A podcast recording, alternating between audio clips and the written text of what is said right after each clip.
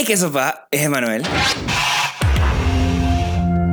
Y bienvenidos a Toque de Queda, el podcast donde hablamos de películas, series y todo lo relacionado al mundo del cine y la televisión.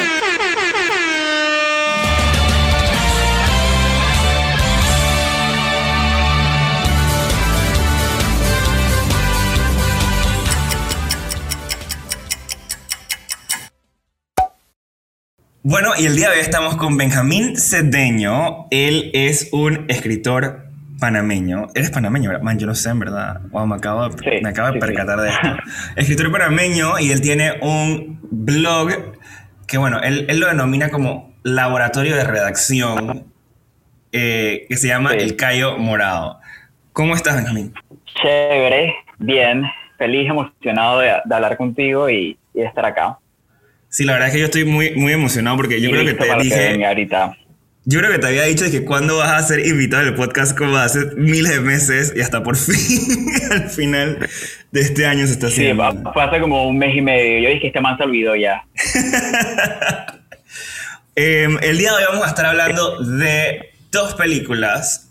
Una de ellas se llama Saving Mr. Banks y la otra se llama Inglorious Bastards de Quentin Tarantino. Pero primero vamos a hablar un poquito de quién es Benjamín Cedeño. Benjamín, habla, cuéntanos, cuéntanos quién eres, qué haces con tu vida.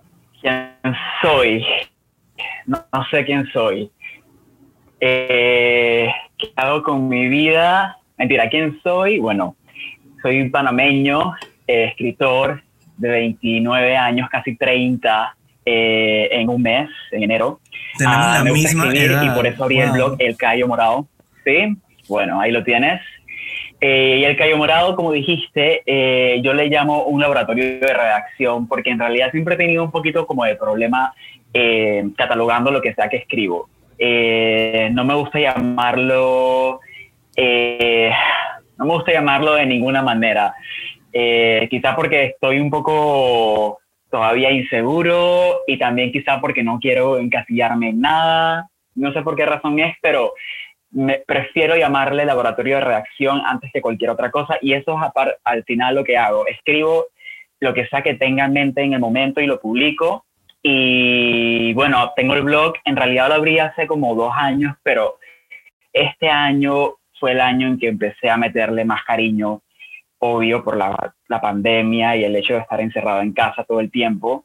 Eh, y bueno, es un portal que yo le llamo laboratorio de redacción porque realmente no me gusta encasillarlo en nada más, no me gusta decir que, que, que ahí escribo ensayos o escribo poesía o escribo artículos o escribo o hago reportajes. Simplemente me gusta llamarle laboratorio de redacción y que salga lo que tenga que salir en el momento que tenga que salir. Y eh, pues esto O sea que, que básicamente el Cayo Morado es como un experimento para tú escribir lo que te plazca. abrí, así, así de mezclón suena y así es que no sé. Lo abrí literalmente por mi propio placer, o sea, porque he querido escribir eh, y compartir. Sabes, yo, uno, tú puedes escribir, pero llega un momento en el que sientes la necesidad de publicarlo en algún lugar y que lea el que, el que, el que pueda, el que, el que quiera, pero independientemente de eso y más allá de eso, uno siente a veces la necesidad de publicarlo, de sacarlo, y creo que por eso fue que lo abrí, en realidad. Excelente. Entonces, cuéntame, cuando yo te dije que vamos a hacer este episodio, yo te dije, escoge las películas de las que vamos a hablar. Y tú escogiste una película eh, bastante interesante, que en verdad yo nunca pensé que fuera a elegir esta película, pero se llama Saving Mr. Banks. Más o menos, para los que no saben. Saving Mr. Banks se llama, o sea, básicamente lo que hacen en la película es, eh, es una película de cómo hicieron Mary Poppins, la película de Disney famosa, eh, que es un musical también, donde sale Julie Andrews y es mitad eh, live action con mitad animación, o sea, es una película bastante interesante y arriesgada para la época también, pero bueno, era Disney, ¿qué se puede esperar? Y entonces esta película básicamente lo que intentan es, eh, es vemos todo el proceso de cómo la autora del libro, ¿no? Eh, Sí, trata de trata de como convencer a Disney de hacer la, a Walt Disney de hacer la película de su manera y no de la manera que Walt Disney quería, que básicamente lo que él quería hacer era otra película animada más, como era el estilo de las películas de Disney en ese momento. Eh, Benjamín, yo lo que quiero saber es por qué esta película la escogiste y por qué se relaciona contigo y con lo que haces. Bueno, yo, yo escogí esta película con un poco de miedo porque obviamente yo escucho el podcast y yo sé las películas que, que aquí de las que aquí conversan y yo dije, mm". pero tú me pediste que escogiera una película que se relacionara con lo que yo hago de alguna u otra manera y esa era la indicada, porque en realidad la película, como, como lo explicaste, trata sobre cómo Walt Disney convenció a la autora de Mary Poppins el libro de cederle los derechos de su publicación para poder hacer la película, pero esa batalla tomó 20 años o sea, eso fue una, no fue una batalla, fue una guerra entre ambas partes. Y yo me enteré de esta película hace muchos años, de hecho el año que salió, que no, ya no me acuerdo ni, ni, cuándo fue eso exactamente.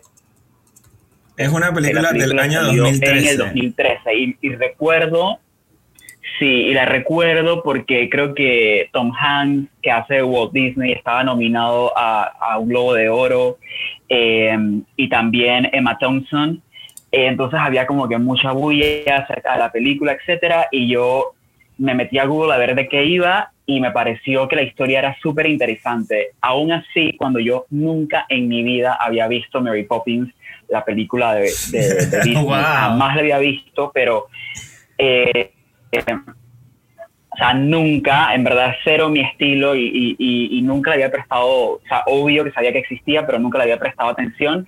Pero la historia de esta película eh, Saving eh, Mr. Banks sí que me llamaba un montón la atención, eh, porque obviamente se trata de la historia de una autora, de una escritora, defendiendo su libro, defendiendo sus experiencias, defendiendo sus pensamientos ante un titán eh, capitalista que obviamente así lo veía ella, por, por, por lo menos, que quería, digamos, destruir eh, la historia que ella había construido con tanto esmero y que era tan personal para ella. Y yo escogí esa peli para hablar aquí porque en realidad eh, en la película tú puedes ver la pasión que un escritor siente por lo que escribe, por lo que comparte con el mundo. Puedes ver la dedicación, el esmero, el esfuerzo, puedes ver eh, el nivel de detalle que conlleva construir una historia. Y también puedes ver a la vez lo difícil que es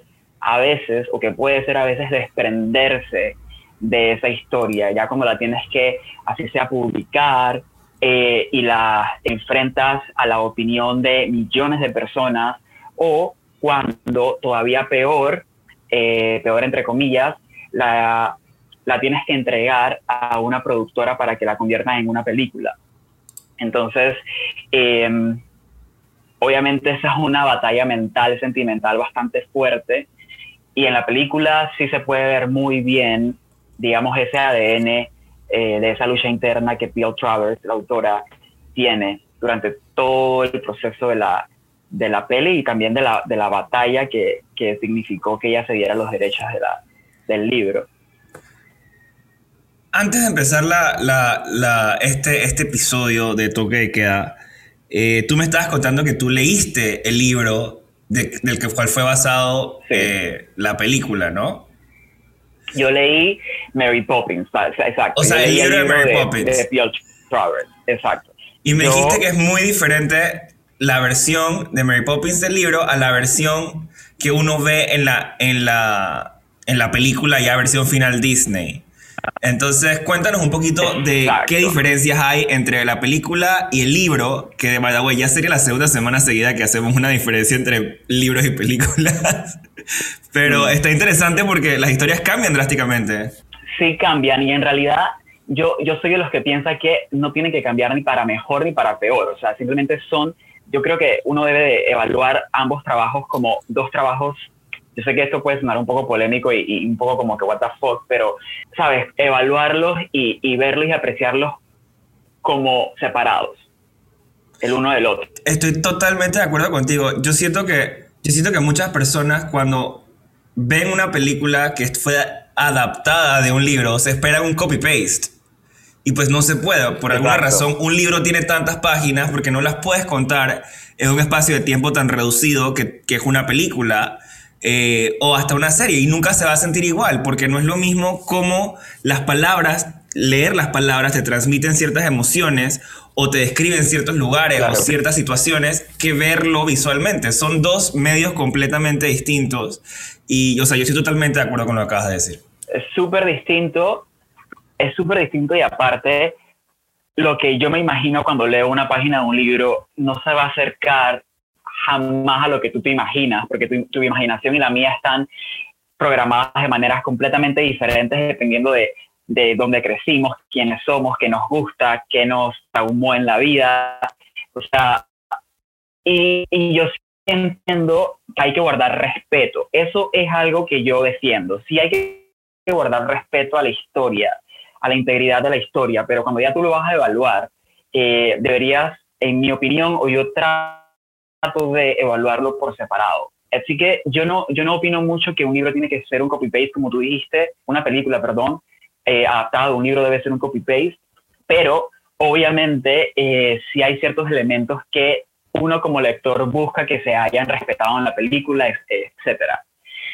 No, no creo que Walt Disney, bueno, él estaba muy claro, si ven la película, espero que la vean, él estaba muy claro del tipo de película que él quería hacer.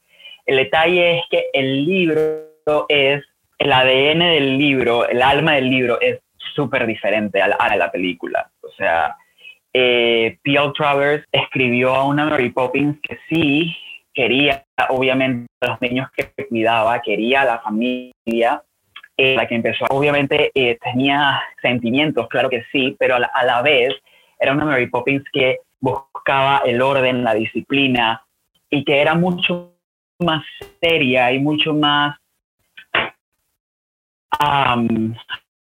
a ver, no sé cuál es la palabra exacta, mucho más sobria que la Mary Poppins que vemos cantando en Mary Poppins, la película de Disney. Y ese era uno de los miedos de la, de la autora.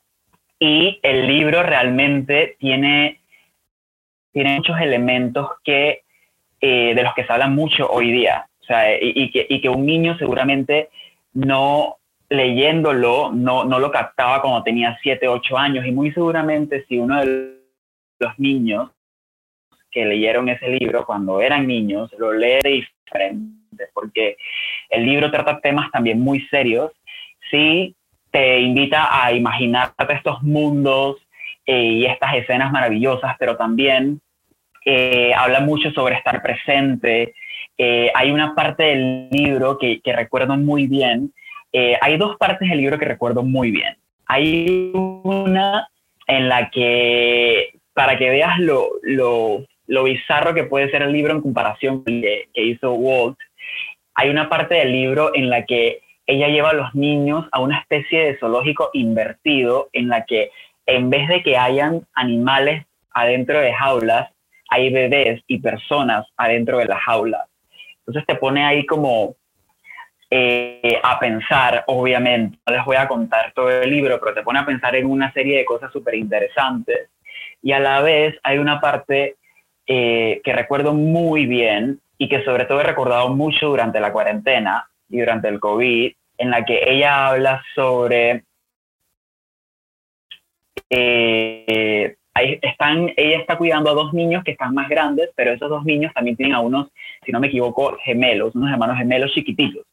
Y eh, estos niños chiquititos pueden hablar con la luz del sol y pueden hablar con los pájaros y pueden hablar con otros seres eh, que nosotros los adultos no, con los que nosotros no podemos comunicarnos como adultos. Entonces, eh, hay una escena del libro, hay una parte del libro en la que ella está, Mary Poppins está junto a estos dos mellizos y entra un pájaro y entra la luz del sol y todos están hablando en grupo.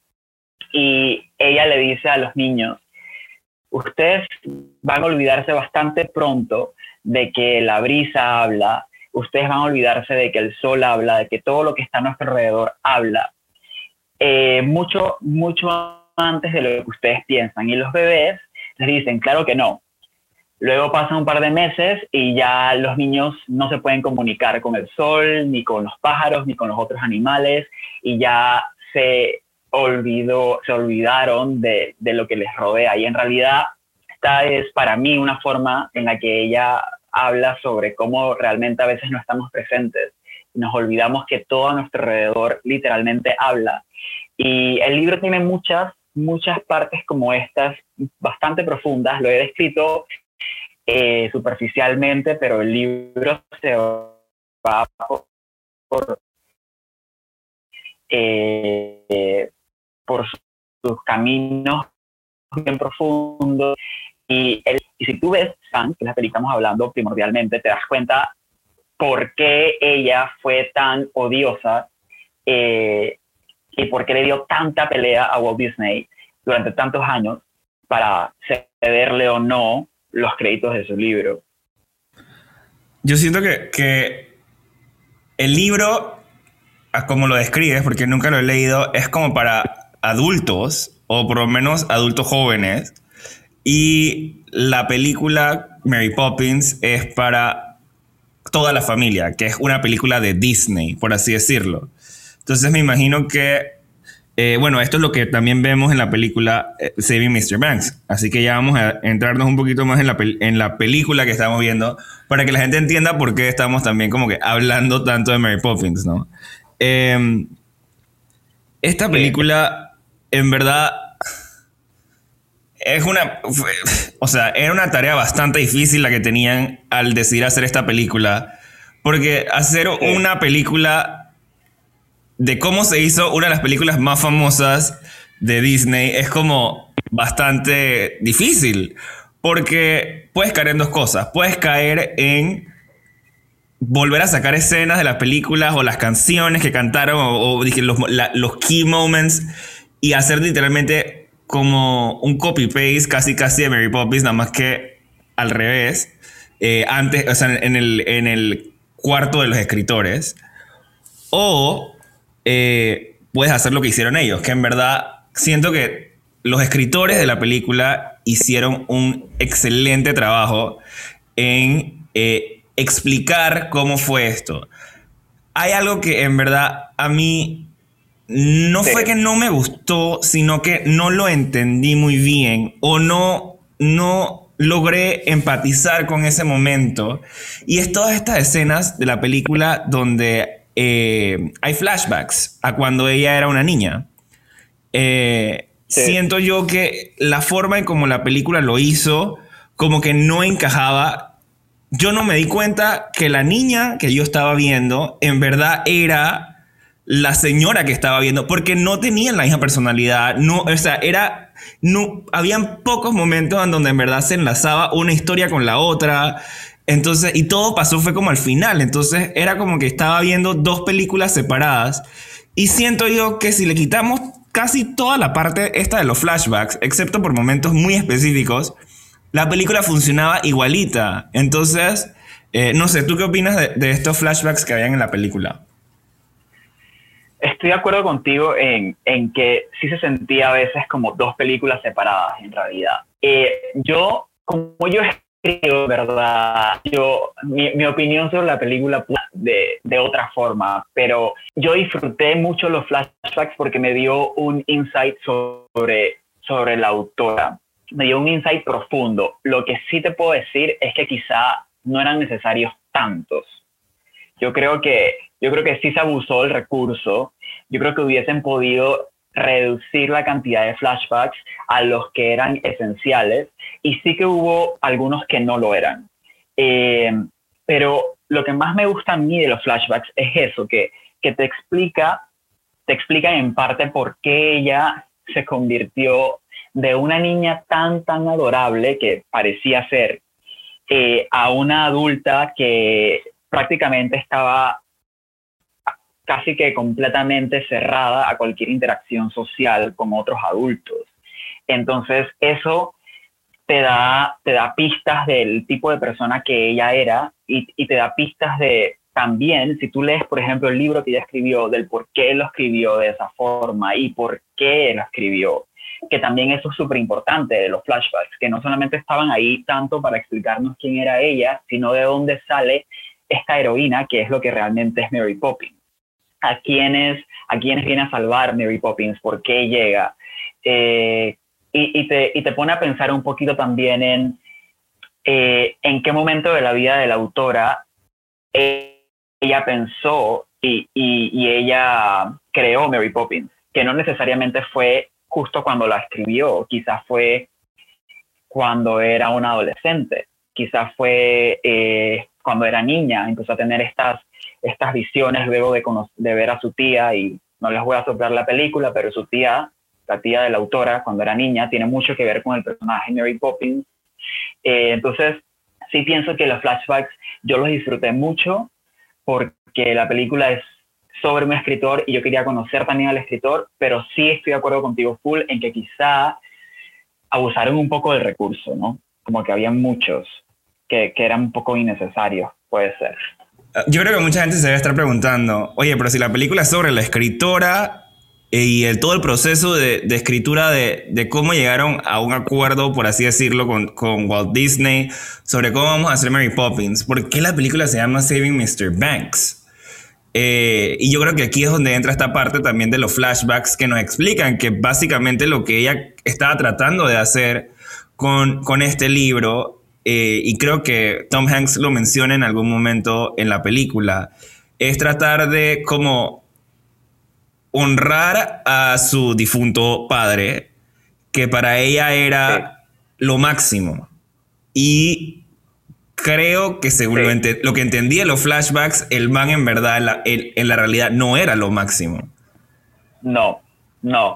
No, pero cuando tú eres un niño, a veces tú no te das cuenta que, verdad, tu papá no es lo máximo, como tú te lo, o, que no es como tú te lo imaginas, o que no es todo el tiempo como es contigo. Eh, y que es contigo de una manera y con otros de otra.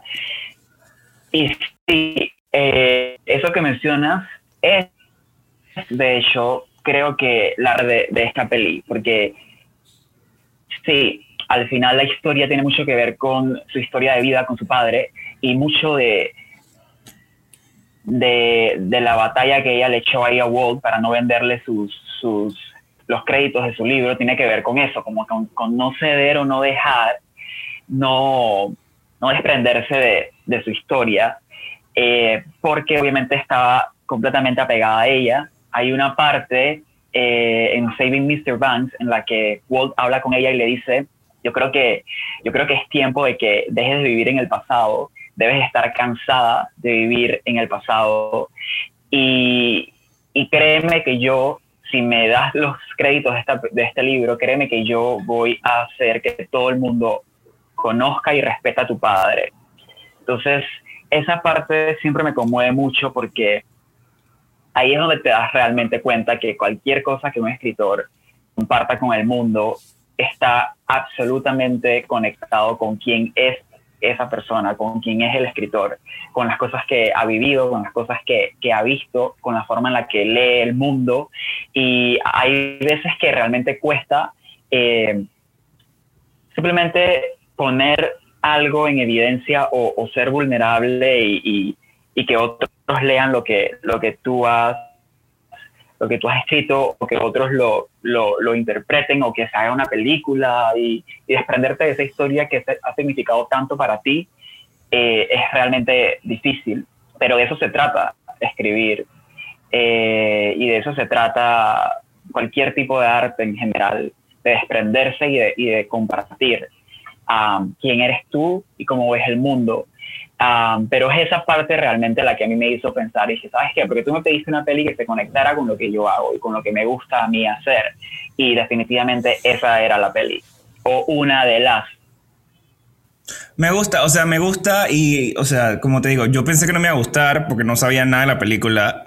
Pero cuando la vi, en verdad, para mí fue bastante entretenida. Conecté con, por lo menos con, con uh, Mrs. Travers vieja, la conecté con ella totalmente, con ese personaje. Em, hay algo, algo que quería comentar antes de movernos a Inglorious Bastards. Eh, y esto es algo muy importante que la película dejó por, dejó por fuera y yo siento que que para haber salido en el 2013 por lo menos lo debieran haber destacado. Y es que eh, Mrs. Travers en verdad era bisexual. Entonces ella tuvo, disque, mm. o sea, tuvo novias como tuvo novios. Y entonces siento que como que esta parte, como que la, la pudieran haber puesto en la película de una forma, no sé, pero como que, ¿sabes? Para ser como inclusives y, y demás, ¿no? Eh, no sé si tienes algún comentario final de Saving Mr. Banks. Yo creo que hemos cubierto bastante de esta película. Sí, bueno, mi comentario final fuese que la vean, que, que le den un chance les puedo prometer de la peli que si les gusta escribir, tienen que verla, siento, y, y va a ser bien, bien divertido. Y, y, quizá, si somos muy suertudos, en algún momento, quizá Disney no nos va a pedir nuestra historia, pero en algún momento, de alguna u otra forma, vamos a tener que ceder a que nuestra historia se conozca, así sea, así sea mediante un blog como el que tengo yo. Eh, y y créanme que nos vamos a identificar mucho con Bill Travers en esa peli. Aparte de que Matt Thompson da una actuación súper cómica eh, y súper buena realmente. Es una, es una buena peli para ver un domingo con café. Sí, yo siento que, que, o sea, no solo si te gusta escribir, o sea, sabes, como tú que escribes cosas más en prosa, más literarias y demás, sino que eh, siento yo que también es una película para la gente que le gusta conocer el proceso creativo de las personas que escriben películas. Siento que, que se ve totalmente como eh, está que lo que quiere el productor, lo que quiere el que tiene los derechos y lo que quiere lo que hacen los mismos escritores. O sea, se ve toda la diferencia en la pelea. No. Eh, y no sé, me, me, me, encanta, o sea, a mí me, me, encantó ver ese proceso porque en verdad casi nunca tenemos como acceso a esa parte de, del cine, nosotros nada más vemos el resultado final. Eh, y siento que eso es bastante, eh, es una de las cosas más importantes de la película, ¿no? Em, antes de pasar a Glorious Bastards, me gustaría que nos comentaras un poquito de un proyecto que tuviste en el Cayo Morado que se llama 30 días de amor no verbal y no físico. Ok, 30 días de amor no verbal ni físico fue una iniciativa que llevé a cabo en mi blog, El Cayo Morado, hace un tiempo ya, este año, hace como dos meses o tres, no, hace como dos, creo. Y básicamente, eh, en esta iniciativa yo le pedía a 30 amigos y conocidos que compartieran conmigo veces que otras personas le han demostrado su cariño a través de cualquier ni tampoco una palabra. Y esta idea surgió porque em, yo creo que estamos, quizá por la cantidad de películas que yo vi de niño, en las que alguien se quejaba de que alguien más no le había dicho te quiero lo suficiente. Yo no sé, yo, yo tengo este recuerdo en mi cabeza de ver montones de películas de niños o series o novelas o yo qué sé qué, pero montones de cosas en las que siempre había alguien quejándose de alguien más, tipo, ¿cuándo fue la última vez que me dijiste te quiero? ¿O cuándo fue la última vez que tal cosa? ¿O nunca me has dicho te quiero? ¿O mi papá no me dice te amo nunca? O lo que sea. No sé, tengo ese recuerdo como muy, muy presente de ver muchas, muchas producciones con, con ese tipo de frases cuando era, cuando era chiquito.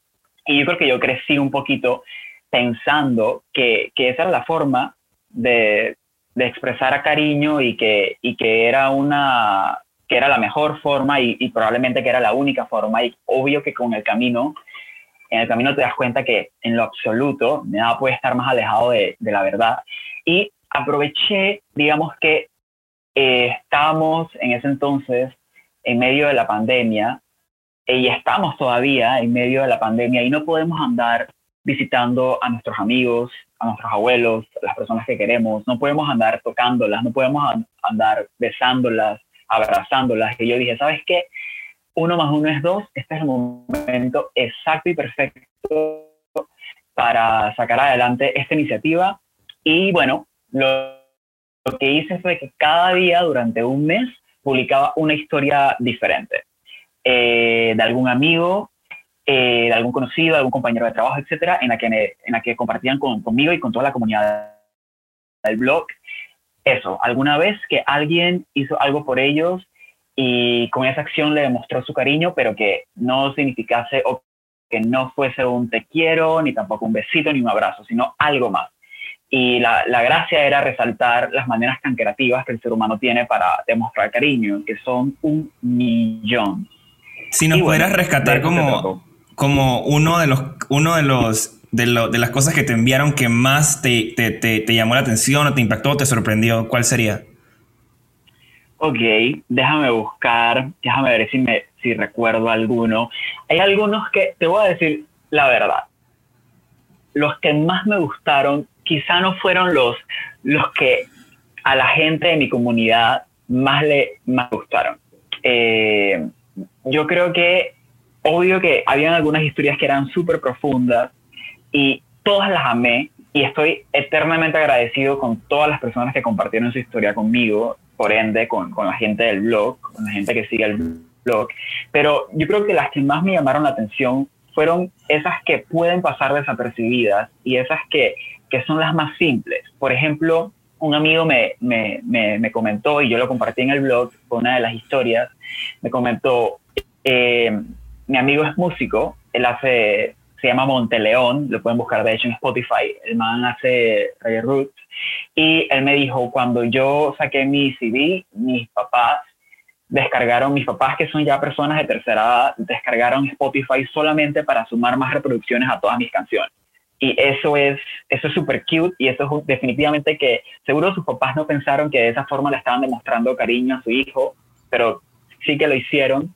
Y, y son esas muestras las que yo siento que, que me llegaron más, porque precisamente por ese tipo de muestras de, afecto son la razón por la que yo quise hacer esto, para que todos abriesen los ojos a las tantas cosas que pueden que nosotros podemos hacer para expresar amor y que otros hacen por nosotros para, para lo mismo. Me acuerdo de, de, otra que una amiga me dijo que eh, su esposo sabe que a ella le cuesta mucho comer frutas y verduras.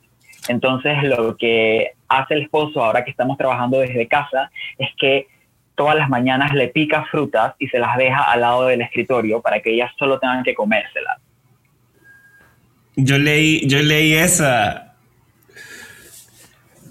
y me pareció, me pareció tan, tan cute porque en verdad, o sea, si te pones a pensar la manera en cómo, o sea, las personas te muestran su afecto es súper diferente entre quién eres, porque eso depende de, obviamente, cómo hayas crecido, eh, en qué sociedad, eh, en qué país, eh, en qué época, qué estaba pasando en el mundo. O sea, todo depende de muchos factores. Y a veces la otra persona puede que ni siquiera se dé cuenta que eso, que tú estás pensando en ella porque ya lo ves como algo como, como por default, pues, como que ah, esta persona solo es nice y ya.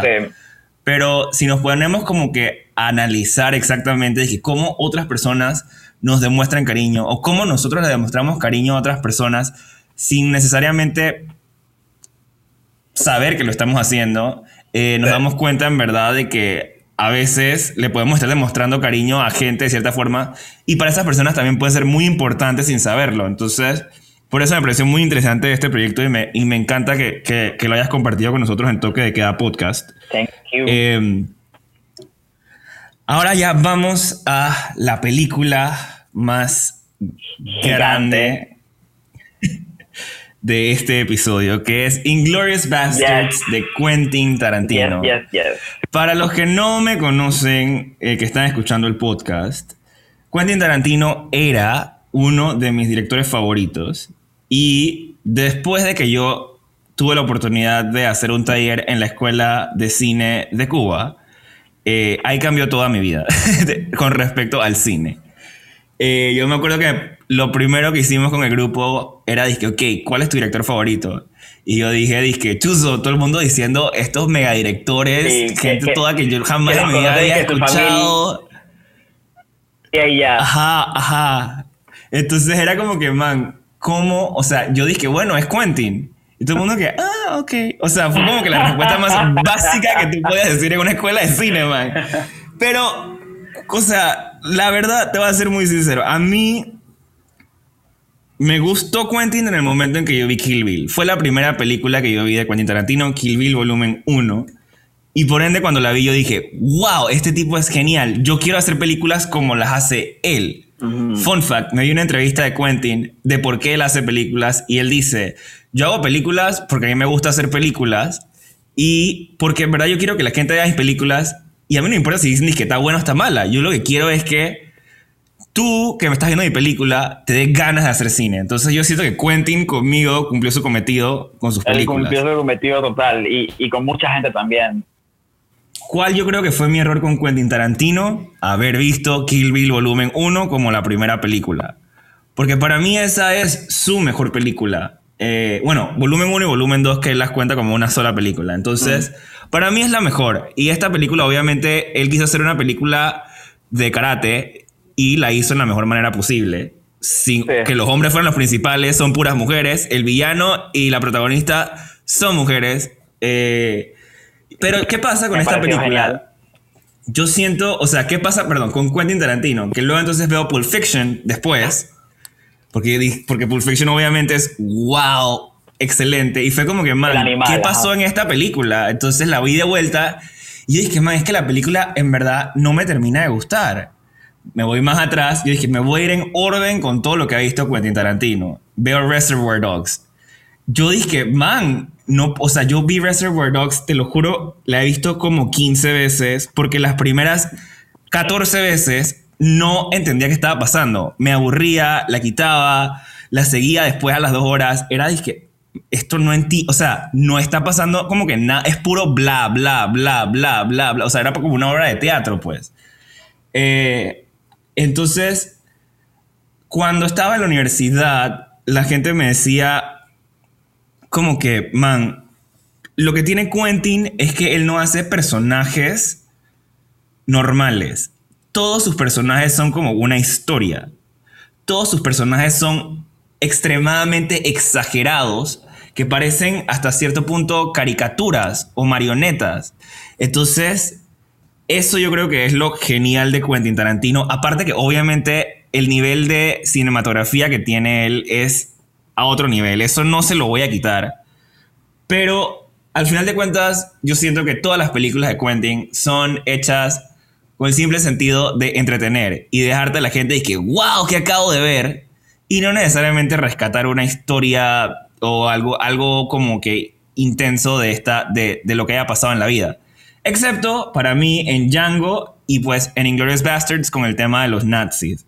Cuéntame tú qué opinas de Quentin Tarantino en general. Bueno, para comentar sobre lo que tú dijiste, yo creo que estás completamente en, en lo cierto en el sentido de que él, en mi opinión, en estas películas porque el man ama el cine, lo adora, lo idolatra con su vida, es la cosa que más ama en toda la tierra y él simplemente quiere hacer cine porque le gusta hacerlo y porque, y porque le gusta hacer lo mejor que, que él mismo puede hacer. Le gusta como superarse a él mismo y, y yo siento que yo siento que él lo hace de una manera hasta cierto punto egoísta por él lo hace por él, él le, ama el cine y, y, lo hace para complacerse a él mismo, que no me parece que está mal.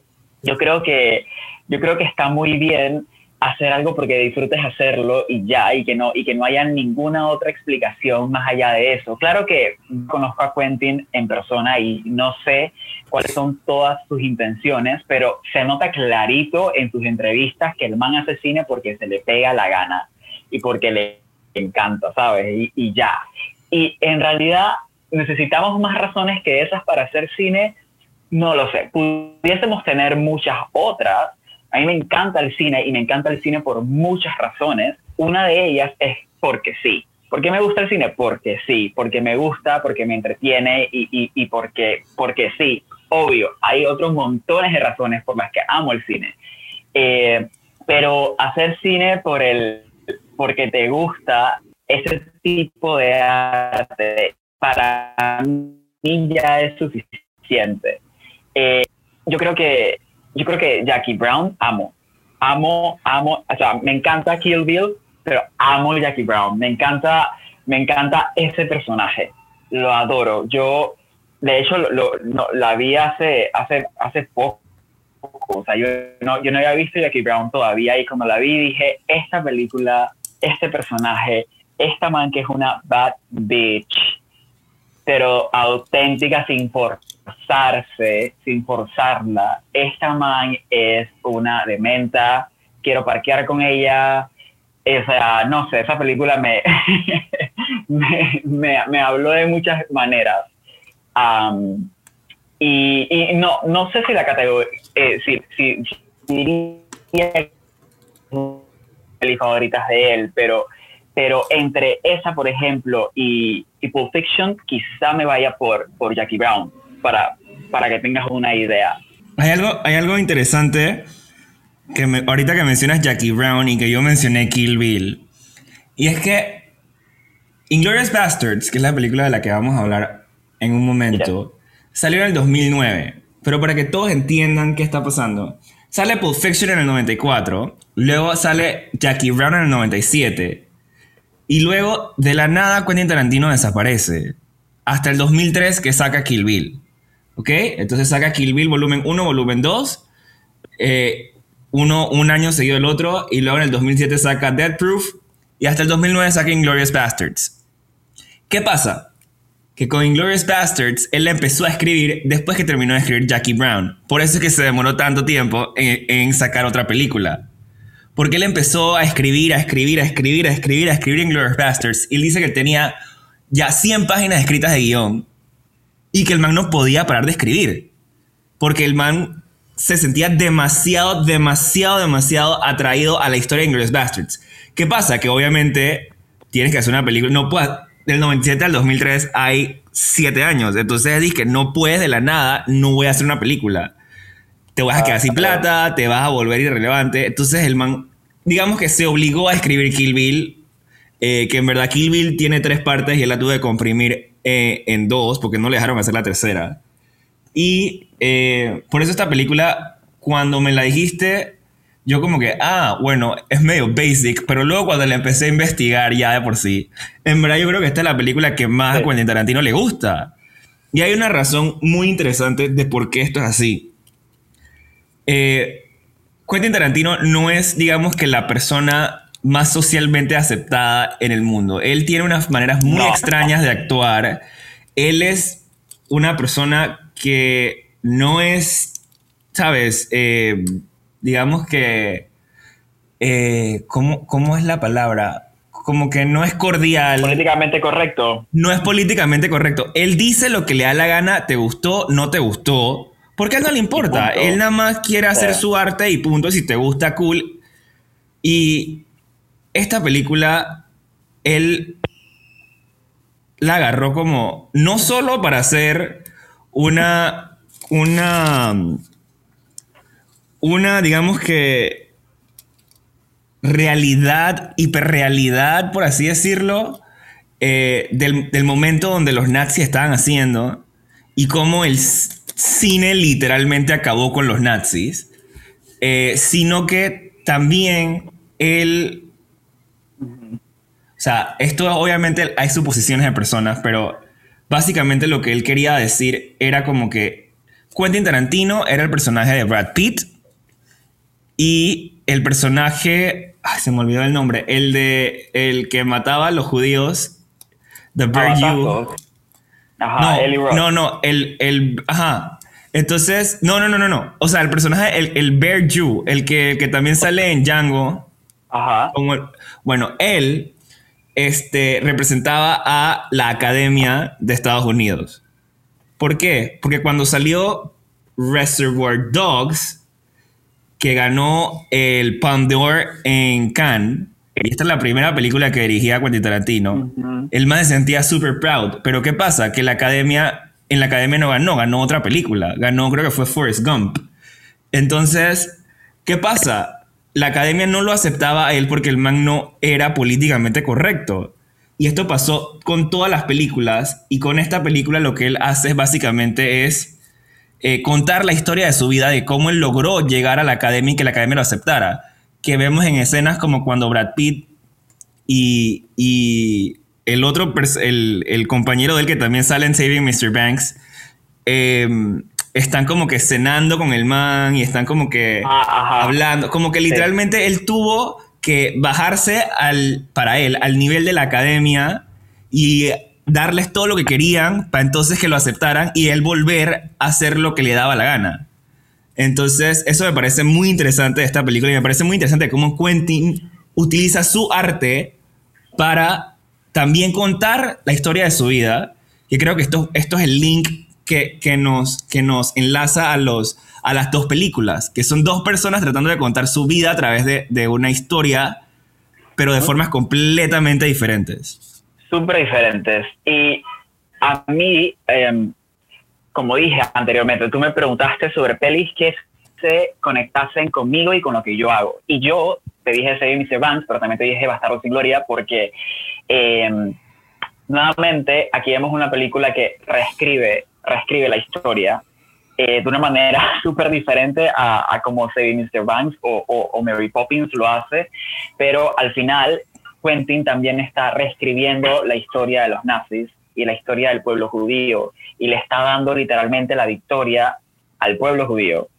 Eh, y eso es lo que, lo que hace un escritor es hacer eso. O sea, un escritor, un escritor concilia, un escritor reescribe, eh, a veces para mal, a veces para bien, pero un escritor hace eso, reescribir la realidad y la convierte en algo completamente distinto, en algo diferente, en algo mágico, en algo sangriento, depende, eh, depende de quien tenga la pluma en mano, pero, pero me, gusta esa película por ese, por ese factor y también porque yo no puedo olvidar, no puedo olvidar, no he podido hacerlo en años, no creo que lo haga jamás, la primera secuencia de la película, cuando eh, Christoph Waltz va a visitar al granjero francés. Todo ese diálogo de esa película para mí es una freaking obra de arte. O sea, no puedo superarlo. Pudiese, yo hecho, yo, yo veo en YouTube, veo el extracto de, veo, veo esa secuencia entera no sé cuántas veces al año. O sea, yo puedo verlo on repeat por siempre. Me parece realmente genial. Todo bueno, en esa fact, escena me parece fun genial. fact de esa escena. Esa escena, si la comparas con cómo pasa la primera escena de The Good, The Bad and The Ugly de Sergio Leone, es literalmente lo mismo, no las mismas tomas ni nada, sino que los mismos momentos. Es decir, que ves a la familia en la casa haciendo la cosa, luego ves a la señora que está como que agarrando, disque, poniendo disque la, la, tela y de la nada, pum, mueve la, la, la sábana y ve como, cómo se acerca el malo, ¿no? Entonces luego la familia se va de la casa y en las dos películas pasa exactamente lo mismo. Entra el malo adentro, tiene la conversación, luego mata, o sea, es literalmente lo mismo. Y esto es lo que tiene Quentin que mencionaste hace un rato, que él es un fanático del cine y en todas sus películas le encanta recrear cosas.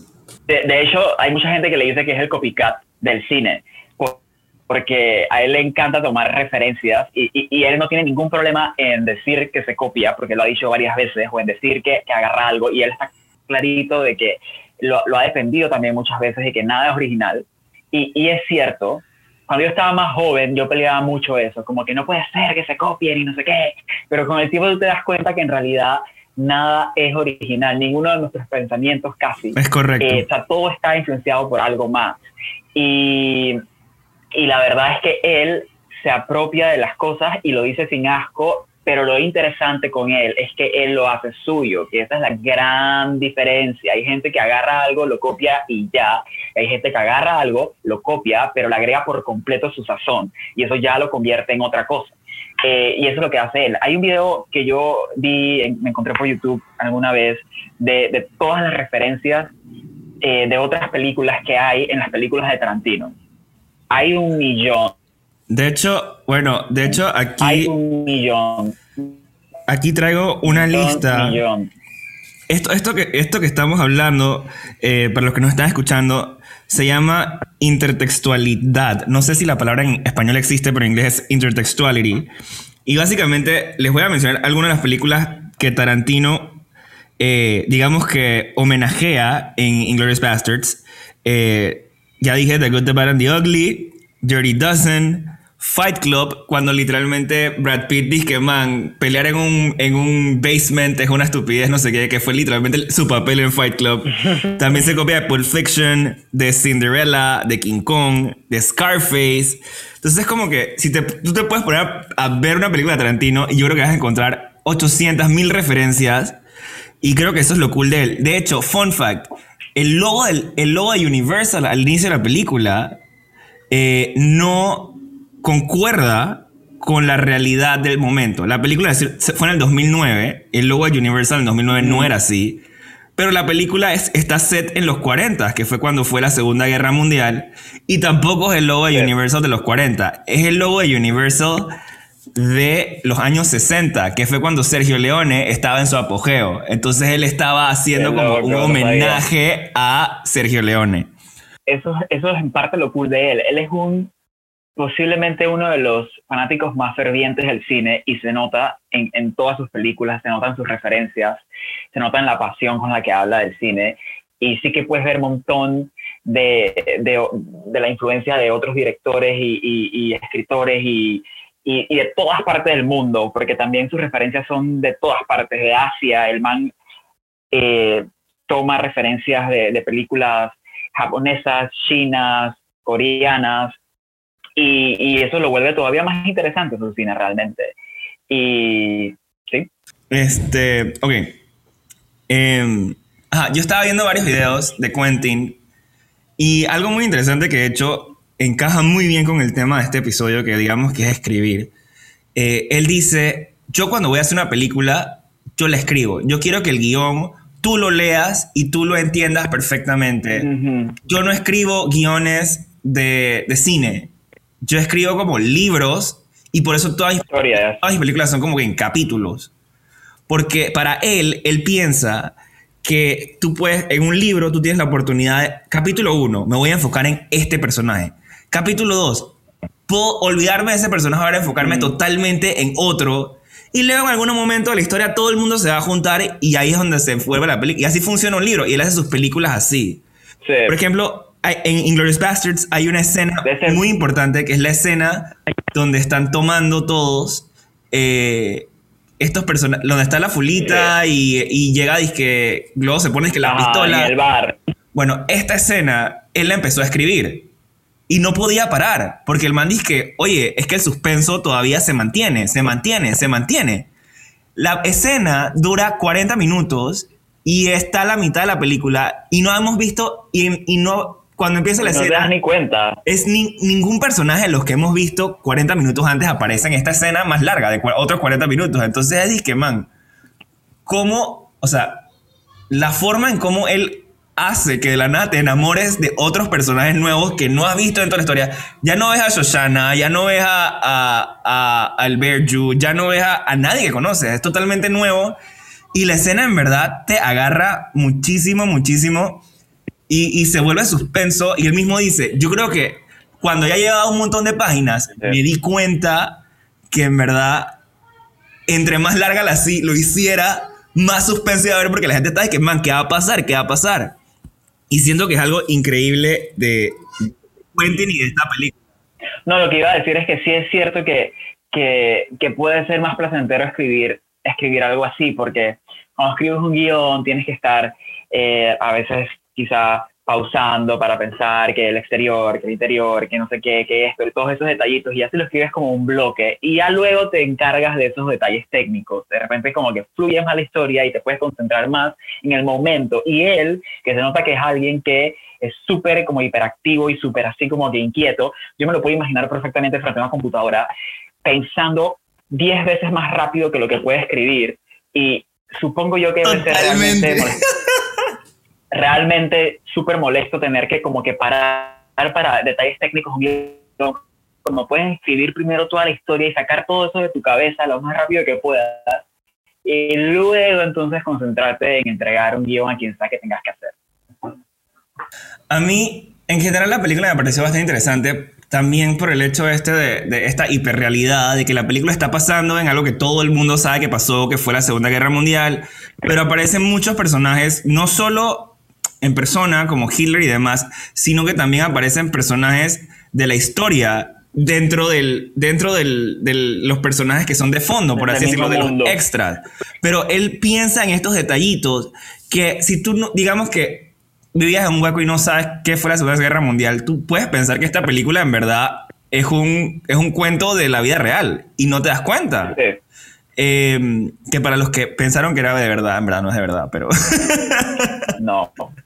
Por favor, eh, vayan a, a- a- a Wikipedia a buscar Segunda Guerra Mundial y ahí entérense cómo sucedieron las cosas. Pero eso es lo cool, eso es lo cool, que el man dijo, que ¿sabes qué?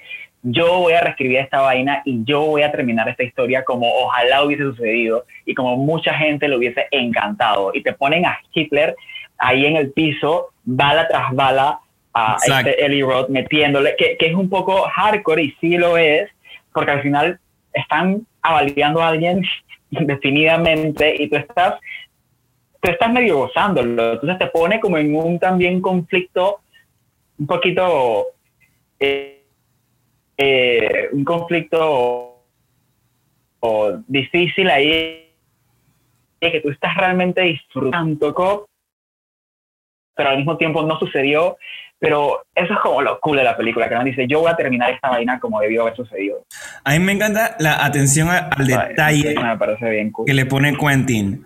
Por ejemplo, nosotros estamos acostumbrados, en la mayoría del mundo, en hacer el número 3 con el dedo del centro, el anular y el meñique.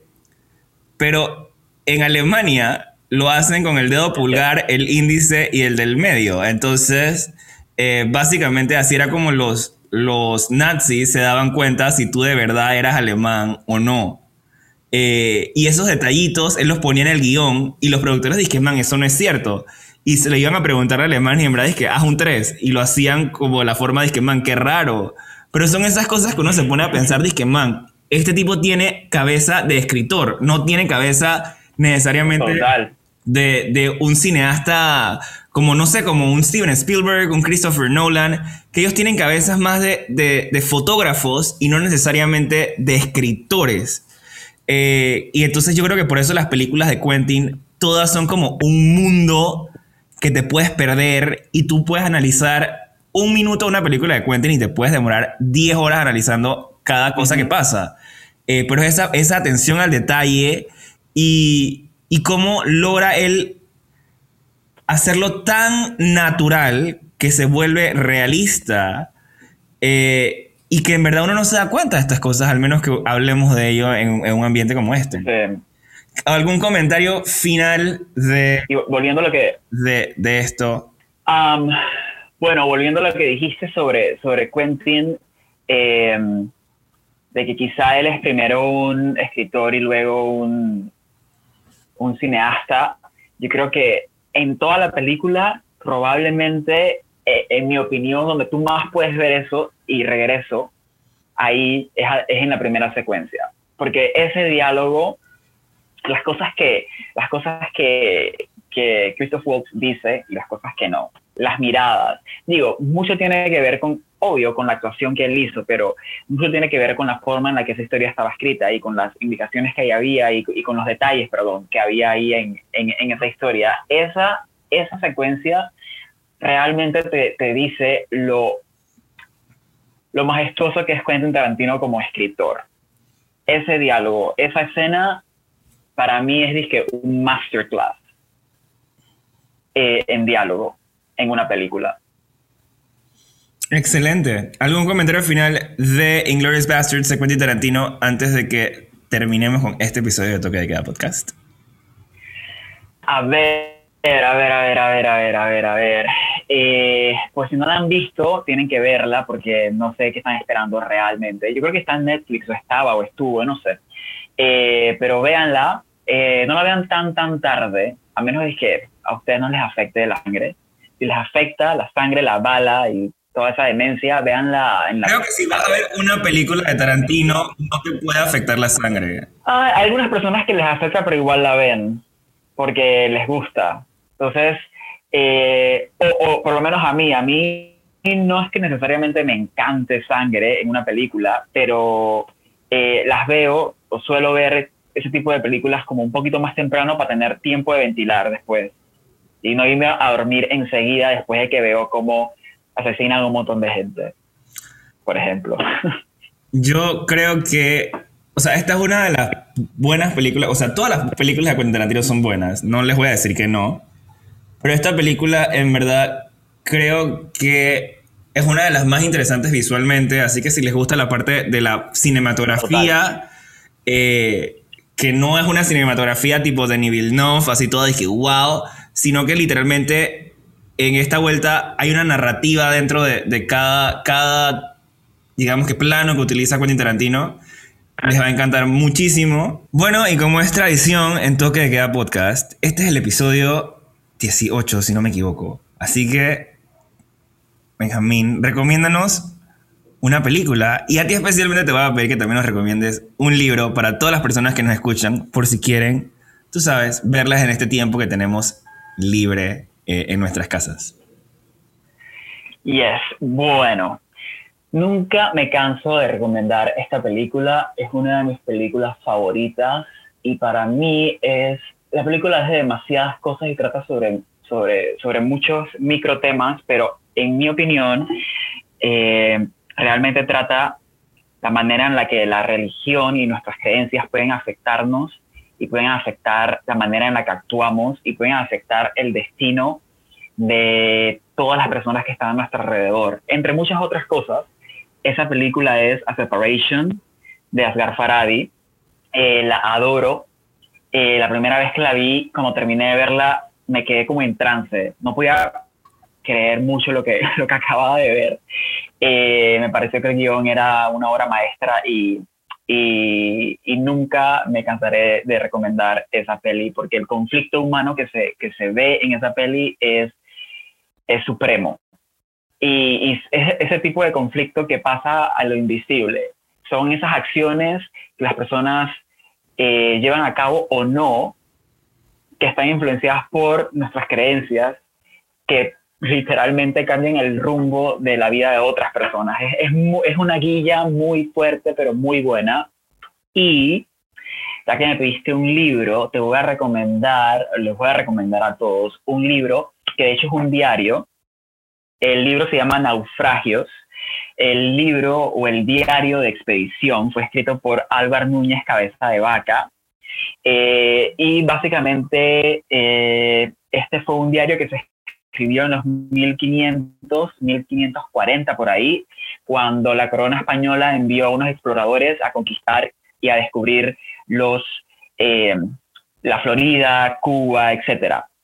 Y este libro eh, sirvió como base para escribir el guion de la película Aguirre, la ira de Dios. Una película muy, muy, muy famosa. Así la has visto de... No, es súper buena, de Werner Herzog. No sé, si, lo estoy pronunciando como, como se tiene que pronunciar, pero eh, la película está como ligeramente basada en, los, en el diario que escribió Cabeza de Vaca, de su expedición. Toda la travesía te muestra cómo algunos indígenas en ese entonces eh, tenían relaciones con personas de su mismo sexo. El libro lo, lo, demuestra y ellos lo vieron y les pareció extraño. Demuestra también cómo ellos, muchos de ellos murieron, las formas en las que murieron, todas las enfermedades que tuvieron que superar, eh, que algunos indígenas eran amigos, otros no, todas las travesías y todas las batallas que tuvieron que, que, que confrontar, ¿no? Y también te muestra la salvajidad de, del colonialismo al fin y al cabo y, y cómo alguien más ajeno a tu tierra llegaba, decía, esta es mi tierra y te sacaba o te mataba, em, que es un tema que se está hablando mucho hoy, en la actualidad, 500 años después. Así que bueno, esas Me encantan las recomendaciones. recomendaciones. Yo en verdad no había escuchado ninguna de las, de las, dos, ni el libro ni de la película. Acabo de buscar la película y tiene 99% en Rotten Tomatoes, así que está excelente, creo que es una excelente recomendación. Eh, así que ya saben, eh, recuérdanos eh, las redes del Cayo Morado para los que nos escuchan, te puedan seguir y demás. Claro que yes, las redes es literal el Cayo Morado, sin la D, Morado, así. Lo pueden buscar en Instagram. Y asimismo también la página web, Excelente. Yo busqué Cayo Morado Cayo Morado com. en Google y literalmente es lo primero que sale, así que no hay pierde. Eh, Nadie se va a perder. a los que nos están escuchando eh, y no son parte de Toque de Queda Podcast, nos pueden seguir en Instagram, arroba Toque de Queda Podcast, donde también no solo es el podcast, sino también pongo otras recomendaciones y les recomiendo diversos eventos que hay, ya sea presenciales en Panamá o en línea, para que cualquier persona pueda eh, ver más películas y eh, podamos hablar todos de ellos. Igual recuerden que siempre me pueden mandar sus recomendaciones o si tienen algo que decir de este episodio, lo pueden hacer a través de nuestra página de Anchor. El link lo pueden encontrar en la bio del Instagram, donde nos pueden mandar un mensaje de voz y eh, ahí podemos seguir platicando y hablando. Eh, nos vemos en dos semanas con un nuevo episodio. Chao.